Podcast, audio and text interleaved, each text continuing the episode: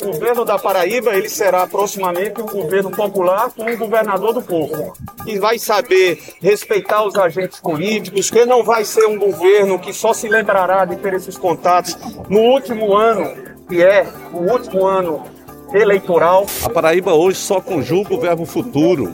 Eu vou fazer, vou planejar, vou pensar, ou seja, nunca apresenta alguma coisa que tenha feito, diferentemente dos oito anos em que eu governei. A nossa pré-candidatura ao governo do estado da Paraíba continua cada dia mais firme e forte para sermos a primeira mulher a governar a Paraíba. Esse foi um estado que cresceu e cresceu de uma forma diferenciada. Hoje nós somos rei A porque nós fizemos uma gestão fiscal eficiente. Esse foi um estado que enfrentou a pandemia e que teve a felicidade de ser um dos quatro estados do Brasil que recebeu nota 10 pelo IPEA, pelo enfrentamento. Hoje a gente vê essa cena grotesca e absolutamente fora de lugar, que é o governador do estado usar a máquina pública, usar a estrutura do governo do estado para promover esse carnaval eleitoreiro que é a filiação dele no PSB. Tudo isso faz parte do, do chamado teatro das tesouras, que é aquela forma de você fingir que briga para tentar se perpetuar no poder. O povo da Calvário está junto. A Calvário vai ter dois candidatos ao governo da Paraíba. Semana movimentadíssima na política paraibana. Todas as decisões focadas na construção do cenário eleitoral. Para muita gente está tudo muito rápido. Para outros, o tempo é esse e não dá para esperar. Foi nesse ambiente de pressão que o Republicanos, partido que foi turbinado, anunciou apoio ao pré-candidato ao Senado, Efraim Filho. Parte do PT lançou a pré-candidatura ao Senado do ex-governador Ricardo Coutinho e confirmou apoio à pré-candidatura de veneziano Vital do Rego, do MDB, ao governo. Uma mudança de rota que oficializou o racha com o governador. João Azevedo, por sua vez, não ficou só olhando, voltou ao PSB com um evento festivo e presença de lideranças nacionais da legenda. Para completar a semana, a confirmação de que um outsider da política, pastor Sérgio Queiroz, será candidato ao Senado. E esses só foram alguns dos fatos. Neste episódio do Papo Político, eu, Laerte Cerqueira, Angélica Nunes e João Paulo Medeiros analisamos as decisões falamos sobre as repercussões e possíveis desdobramentos dos anúncios da semana. Papo Político, com Laerte Cerqueira, Angélica Nunes e João Paulo Medeiros. Eu vou começar com o João Paulo Medeiros, Angélica, porque a semana começou com um campinense dizendo que é candidato, que é pré-candidato ao governo. Quais são as consequências disso a partir de agora, João Paulo Medeiros? Olha, Laerte, as consequências a gente já tem acompanhado nesses últimos dias, né? a campanha, de certa maneira, o cenário que nós é, deveremos ter de campanha eleitoral da Paraíba começa a se desenhar a partir desse, dessa oficialização da pré-candidatura ao governo do senador veneziano Vital do Rego.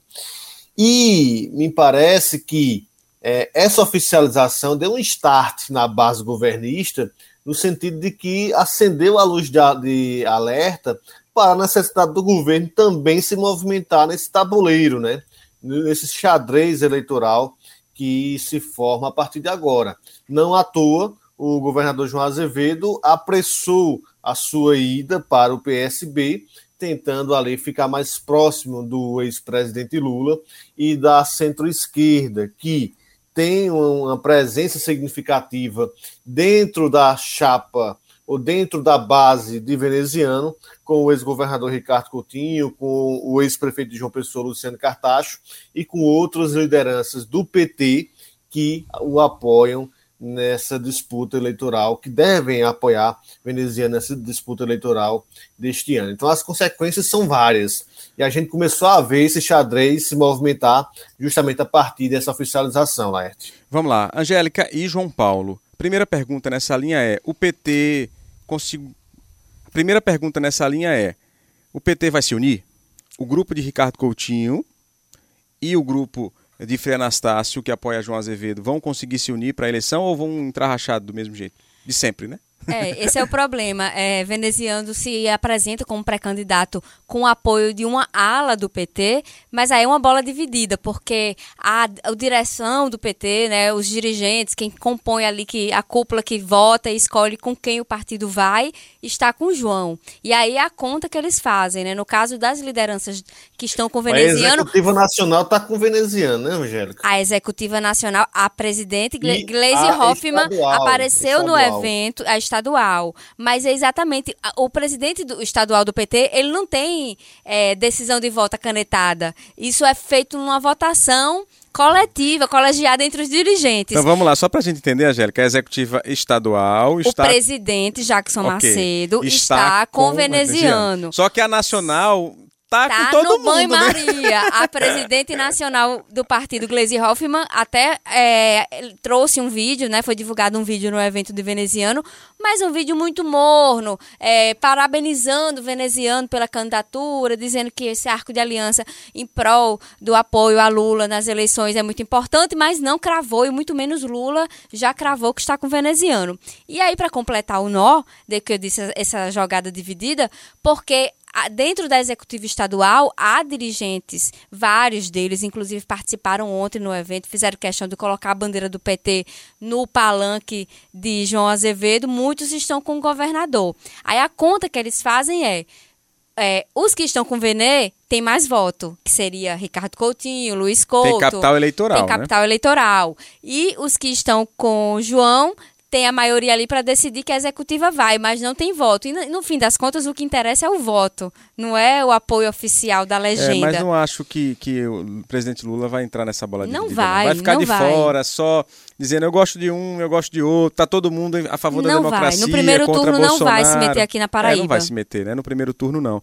Acho que que é isso que vai acontecer. Não de seria fato, inteligente, inclusive. É, esse episódio de veneziana acabou movimentando o PSB e João de certa forma, é, saiu bem essa semana, né? Fechou a semana bem, porque uhum. conseguiu monta, juntar um monte de liderança e se aproximar le... de quem quis. E, Lula. E, cabalisticamente, 13 legendas estavam com ele, tirando dele, né, o PSB, que é o partido que ele se filiou é, essa semana ontem.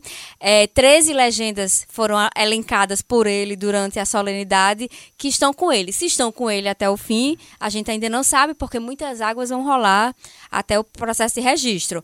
Mas era bastante gente. João, o republicano se apressou, disse que vai com Efraim Filho na disputa ao Senado. O republicanos quer da base do governo e meio que colocou o governador João Azevedo nas cordas para decidir sobre Efraim e Agnaldo. O que é que vai acontecer daqui para frente? O que a gente viu, só para a gente colocar outro personagem, é Efraim feliz pela, pelo apoio, né? Começou a semana radiante e Agnaldo daquele mesmo jeito, né? Silencioso, trabalhando nos bastidores. O que é que a gente pode é. esperar? E a gente viu, além disso, viu, Laerte, a insatisfação do Partido Progressistas, né? A partir justamente desse movimento do Republicanos. Não dá para negar também que o partido está insatisfeito. Inclusive, algumas figuras do, da legenda, é, mesmo que de forma bem tímida, mas fizeram essa crítica à articulação do governo. E cobram do a governo, grande, né? Do governador a, a liderança. Né? Coloca, né? É, então a grande questão que se coloca na cabeça do deputado Aguinaldo Ribeiro e talvez do próprio prefeito Cícero Lucena e da senadora Daniela Ribeiro é o governo tem participado dessa articulação nos bastidores para essa antecipação do republicanos em apoio à candidatura de Efraim ou o governo tem falhado nessa articulação e tem deixado que parte da base aliada é, tome as rédeas do processo? Essa é a pergunta, acredito eu, que faz qualquer um dos filiados do Partido Progressista, que, como a gente já disse, pleiteia essa vaga para o Senado para Agnaldo Ribeiro. E certamente esse movimento aí do, do Republicanos veio é, trazer à tona essa, essas articulações e me parece que o progressista resolveu colocar o bode na sala né, do, para, para o governador João Azevedo, porque não participou da filiação dele ao PSB essa semana e vai tentar, com as suas armas, com as suas estratégias, se recuperar nesse xadrez político aí da Paraíba. João, pelo que eu vi, eu ouvi alguns interlocutores do PP e a grande reclamação de fato é a abre aspas, falta, fecha aspas, de liderança do governador João Azevedo nessa tratativa especificamente do Republicanos, porque eles entendem que o governador devia colocar um freio e não está colocando. Exato. Então é isso, essa é a grande reclamação que eu ouvi é, dos progressistas esta semana. O próprio Cícero Lucena falou de uma maneira indireta isso é, para a imprensa esta semana e essa é a reclamação. O fato é que, se a gente for analisar, Efraim no União Brasil e Agnaldo no PP querem, obviamente, a vaga que João vai ceder na chapa majoritária. Mas qualquer um dos dois passeiam por outras candidaturas, né? Efraim pode. Poderiam, exatamente. Efraim pode ir Até- para Pedro e Agnaldo também, né? Os dois. Inclusive, Efraim é um dos que não desistiriam de jeito nenhum É. a vaga ao Senado. Nesse evento que houve do Republicanos, em que eh, foi feita né, a oficialização da, da intenção do Republicanos em apoiá-lo ao Senado, especialmente na chapa de João Azevedo, Efraim bateu muito firme nisso, de que ele eh, fez, fe- eh, fez muitos compromissos, tem muitos compromissos e que não pode mais recuar, abrir mão dessa pré-candidatura ao Senado. Então, ele vai de todo jeito ao Senado, agora saber se vai com João ou com Pedro ou com Veneziano, até porque Veneziano lá atrás já tinha é, defendido né, a sua candidatura ao Senado, então ele tem três chapas para se movimentar aí no caso de João preferir Agnaldo, ficar com Agnaldo no fim das contas. Então temos Efraim, que pode ficar com o João, na verdade quer né, ficar com o João, mas se der errado ele vai para ele vai, tem um plano B e C, inclusive, e tem Veneziano também, porque É, Venê também tem, tem. muita... É, mas o problema de tem Efraim, uma boa o relação. problema de Efraim no com o veneziano Seria é o PT. PT. É, o PT não quer Efraim lá. Mas aí né? tem o- é outra peça que pode se movimentar no futuro, então... o fato que, que com, tudo muito solto. com os Cunha Lima ele pode ficar. E Agnaldo também, viu? Agnaldo tem estratégia para isso. O PP continua sendo um fiel da balança para João Azevedo, porque tem João Pessoa, porque tem Santa Rita, porque tem Cajazeiras.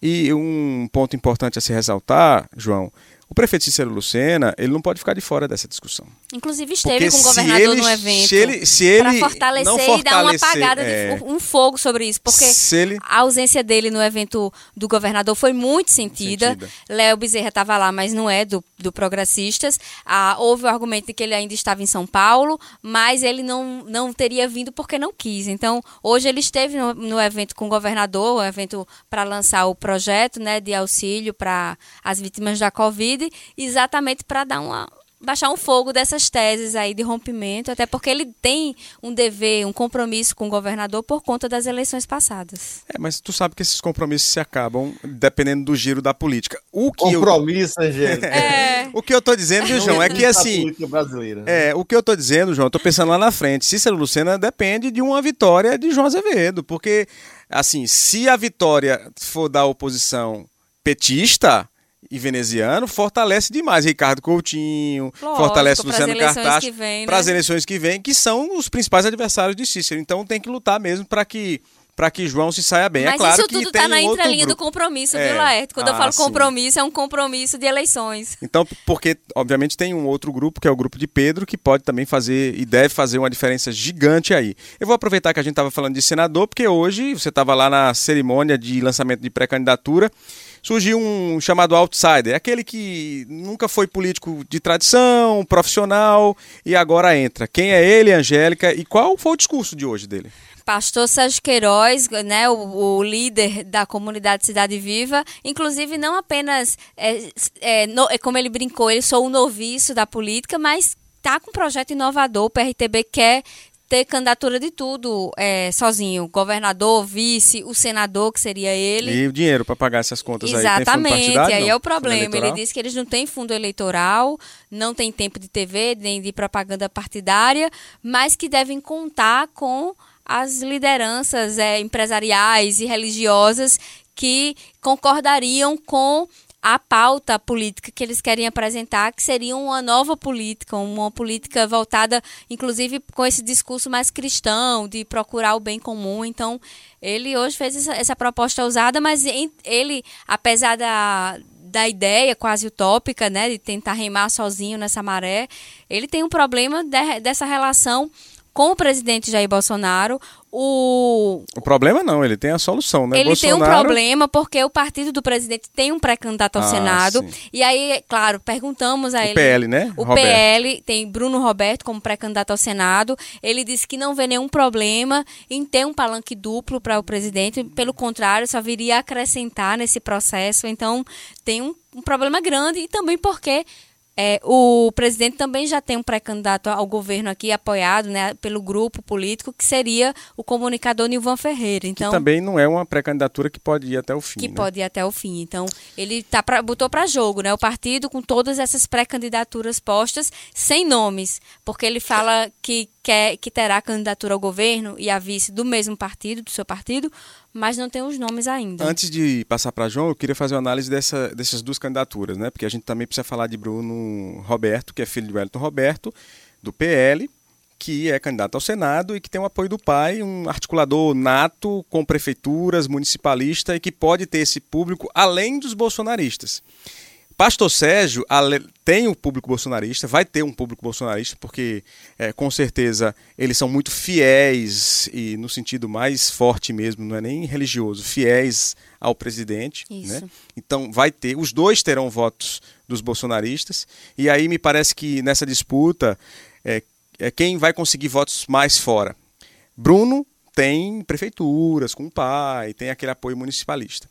Só que Sérgio, eu vejo uma vantagem, porque ele tem esse discurso, viu, João, de que é outsider, de que está de fora, que está contra a política tradicional. Se você olhar todos os candidatos, pré-candidatos ao Senado, são tradicionais. Agnaldo, Efraim, Bruno Roberto. Ele é aquele que olha de fora e diz: Olha, eu não queria entrar, mas a situação está tão difícil que eu acho que eu tenho que entrar, tenho um conhecimento, tenho uma expertise.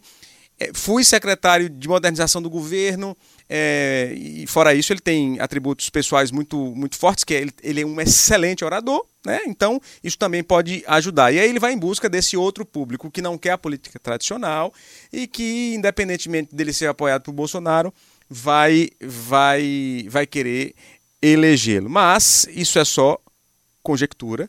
É a análise a partir desse fato que marcou hoje, essa sexta-feira, o anúncio da pré-candidatura de Sérgio Queiroz ao Senado pelo PRTB, ressaltando que ele criticou os partidos, disse que nem queria entrar em partido, mas a política brasileira necessita que entre no partido para ser candidato e ele o faz. Vai sim a adotar esse discurso de que não é um político tradicional, mas que tem vontade de mudar. Agora eu passo para João para dizer o seguinte: nos últimos dez dias, por conta dessa movimentação de Veneziano, Ricardo Coutinho, João Azevedo, Efraim, são muitos protagonistas, né? Pedro Cunha Lima e Nilvan Ferreira meio que sumiram. Mas ontem sumiram. Estavam ativos na, nas redes sociais, né? Mas ontem eles voltaram fazendo, fazendo críticas ao governador João Azevedo. Pedro sendo mais seletivo, né? Não incluiu o veneziano na crítica, e Nilvan criticando os dois eventos que marcaram a semana, né? Veneziano Vital do Rego pré-candidato e João indo para o PSB. Eles precisam tomar pé da situação, tá mais ativo, João, ou não? Ou é, esse era o momento mesmo de, de só olhar? Certamente, viu, Laerte? Precisam participar de forma mais ativa do processo. Eu vejo que a candidatura, a pré-candidatura de Pedro, ela sente falta de um mesmo aspecto que a pré-candidatura de Romero Rodrigues, do ex-prefeito aqui de Campina Grande, sentia, que é justamente esse engajamento, esse debate, é, participar de forma mais ativa do debate sobre o Estado, a partir, claro, da perspectiva de oposição. E aí, como você disse, Pedro e Nilvan criticaram é, as aglomerações desses dois eventos que foram realizados durante a semana. Então, no papel deles de criticar, né? Evidentemente, é, vão tentar achar brechas aí para se incorporarem a esse debate. Agora tem faltado principalmente no caso de Pedro, ele tenta se movimentar ali, visita as cidades, alguns prefeitos, vereadores, a gente tem visto esse tipo de movimento, mas tem faltado um debate, uma participação, um debate mais incisiva, é, justamente para tentar é, se viabilizar como pré-candidato ao governo do Estado. Essa é a avaliação que eu faço nesse instante. No caso de Nilvan, ele tem um público específico, né, que, como você já falou agora há pouco, é muito fiel às ideias e ele vai muito na cola no guarda-chuvas do presidente Jair Bolsonaro aqui na Paraíba.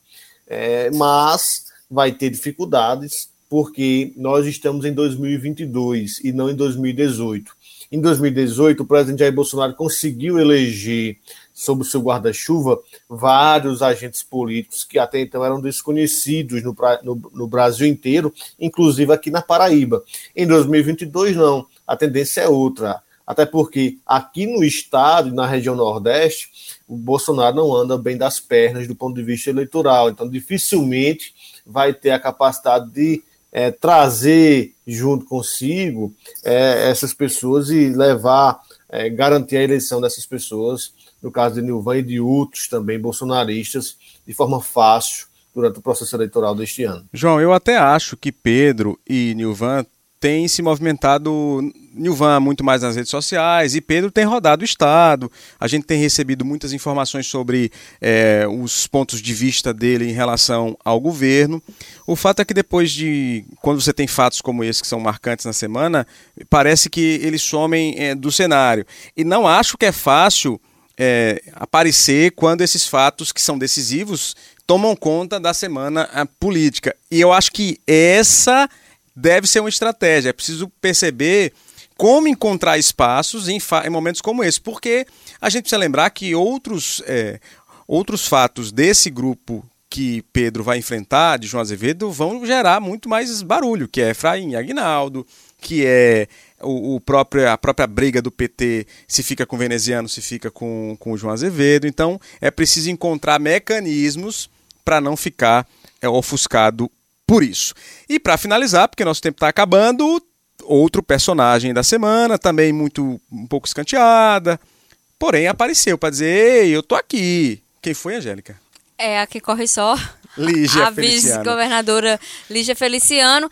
No evento de veneziano, ninguém deu conta, assim, ninguém falou cadê a vice-governadora, uma ausência que quase não foi percebida. No mesmo dia, ela se fez presente também nas redes sociais para dizer que segue firme com a sua pré-candidatura.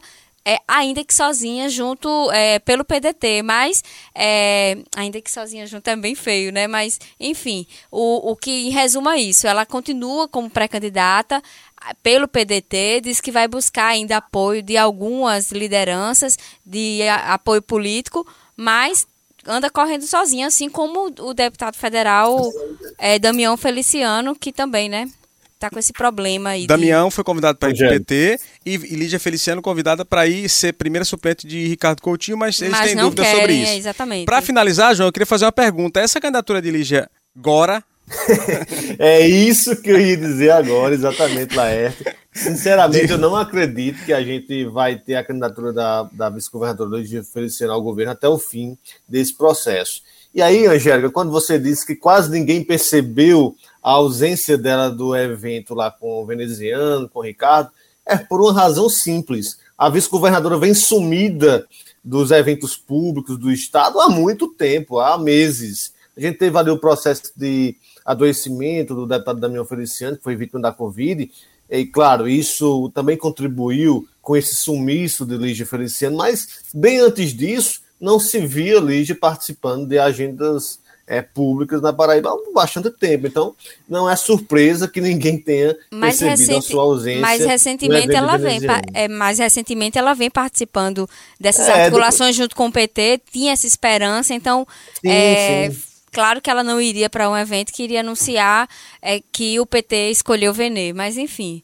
É vida que não, é, segue. De, depois, que ela, depois que ela anunciou a pré-candidatura dela, ela tentou é, aparecer novamente no Senado. Agora, me parece que essa candidatura não, não prosperará. É difícil, não vejo é, condições, até mesmo do ponto de vista da, das articulações, dos partidos, dos apoios, não vejo muito, muitas, muito sentido na, nessa candidatura da vice-governadora Lígia Feliciano. Vamos lá, é isso. Tem muito fato ainda semana que vem. A gente vai continuar acompanhando. O podcast fica por aqui. Papo Político, você sabe, é só entrar no site da CBN, Jornal da Paraíba e nas principais plataformas de áudio. Faz o seguinte: compartilha, manda para seu amigo, manda para sua lista de transmissão, para que todos conheçam o Papo Político e possam consumir, compartilhar e entender um pouco mais de política da Paraíba, tá bom? Tchau, tchau.